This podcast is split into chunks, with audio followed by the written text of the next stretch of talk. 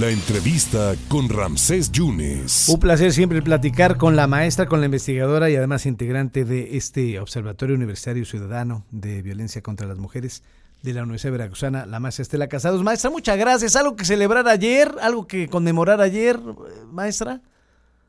Hola Ramsés, muy buenas tardes, espero que estés muy bien. Es el Observatorio Universitario de Violencias contra las Mujeres y ese observatorio pertenece a la Universidad Veracruzana. Pues obviamente nada que celebrar en absoluto eh, este 8 de marzo. Eh, creo que eso eh, espero le ha ido quedando pues más o menos claro a, a la sociedad, a los medios de comunicación debido pues a las espeluznantes eh, cifras que hay eh, sobre violencia hacia las mujeres. Y bueno concretamente en el estado de Veracruz no fue gratuito que en la capital del estado en la ciudad de Jalapa pues viéramos el flujo importante de mujeres que salieron eh, a marchar y que más allá pues de lo que se pueda pensar que es una moda pues realmente se sienten fuertemente interpeladas eh, debido a la violencia de la que somos víctimas cotidianamente, sobre todo las más jóvenes. Maestra, a lo que va del año, 20 feminicidios en Veracruz.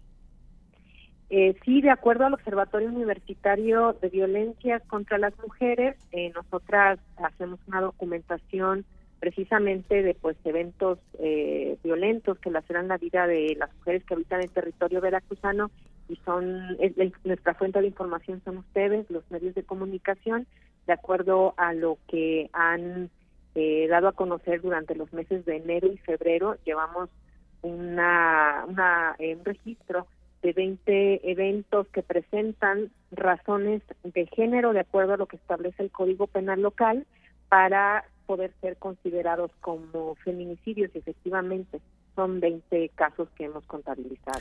Eh, ¿Ha fallado? en enero y, los demás en, febrero, sí. ¿Ha fallado la estrategia de cero tolerancia?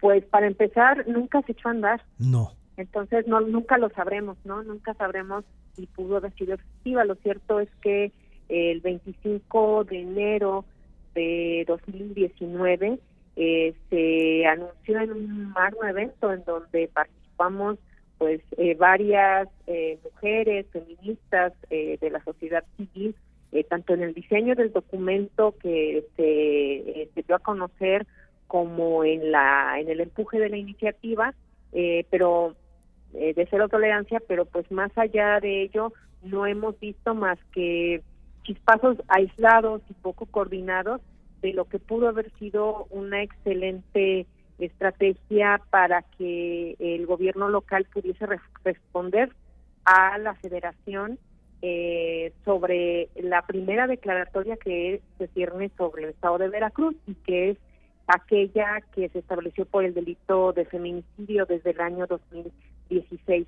Si bien es cierto que se heredó un eh, pues una situación eh, caótica, por decirlo menos, bastante delicada en torno a lo que pues es la, la vida y la seguridad de las mujeres, lo cierto es que eh, no se ha hecho pues nada en, en absoluto y una muestra es precisamente la estrategia cero tolerancia.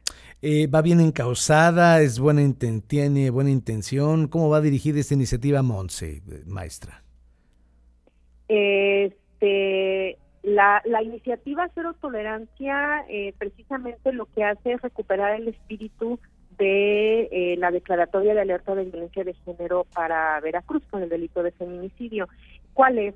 Bueno, pues eh, este, eh, atender las medidas de prevención, de sanción, para ir pues atendiendo y en un mediano o largo plazo ir erradicando el feminicidio que de por sí es un fenómeno pues sumamente eh, arraigado en nuestra sociedad y que es difícil de, de pues de pues de, atender de manera efectiva de la noche a la mañana. El asunto es que pues hay que hacerlo verdad entonces eh, eh, pues eran medidas que estaban dirigidas eh, en el marco de la estrategia cero tolerancia pues a prevenir a educar a la población sobre todo a la más joven para desnaturalizar aquello que tiene que ver con con las violencias en general hacia las mujeres, hacer mucho más eficiente y efectiva la coordinación de instancias a nivel local y federal de tal manera que se pudiera dar una atención pues más puntual, ¿no? Entonces, pues obviamente que, que no se hizo. Prueba de ello, por ejemplo, eh, son las cifras que también vamos eh, recabando en torno a la, al delito de o, a la situación de desaparición eh, de mujeres en el estado de Veracruz, que según el registro que llevamos hecho en los meses de enero y febrero de este año suma ya 106 casos.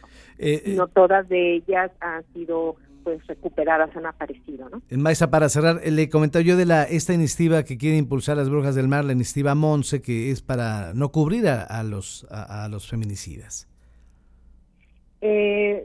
Que, que eh, tuve noticia de, esa iniciativa y tuve noticia también que las personas especialistas que acudieron, eh, incluso gente que pues está muy versada y que eh, digamos tiene toda una vida de, experticia en el tema, vieron como poco viable la iniciativa.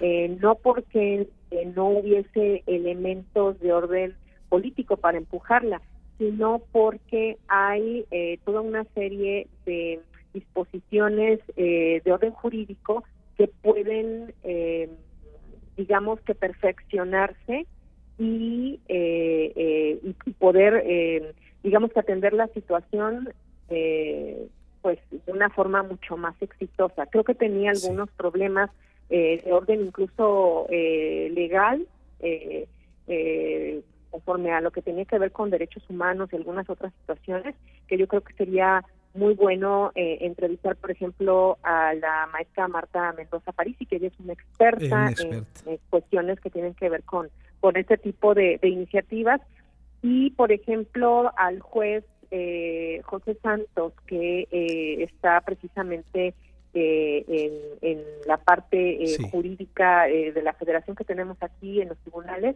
en la ciudad de Jalapa, que también él es un experto y que ha emitido sentencias muy, muy interesantes y acorde a los derechos humanos de las mujeres. Ellos vieron algunas limitantes y creo que sería muy bueno retomar su punto de vista calificado y experto. Maestra Estela, muchas gracias por su generosidad. Gracias. Al contrario, muchas gracias a ustedes. Hasta pronto. Muchas gracias a la maestra Estela. Estela Casados, quien es integrante de este Observatorio Universitario de Violencia contra las Mujeres.